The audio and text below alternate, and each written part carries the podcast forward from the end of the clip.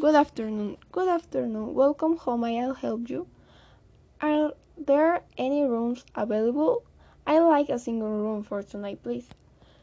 Do you have a reservation? No, I don't. There are rooms available. Would you like an ocean front room? Yes, please. How much does it cost? It's 80 a night. Do it include breakfast? Yes, madam. We serve breakfast buffet in our restaurant from 7 to 11.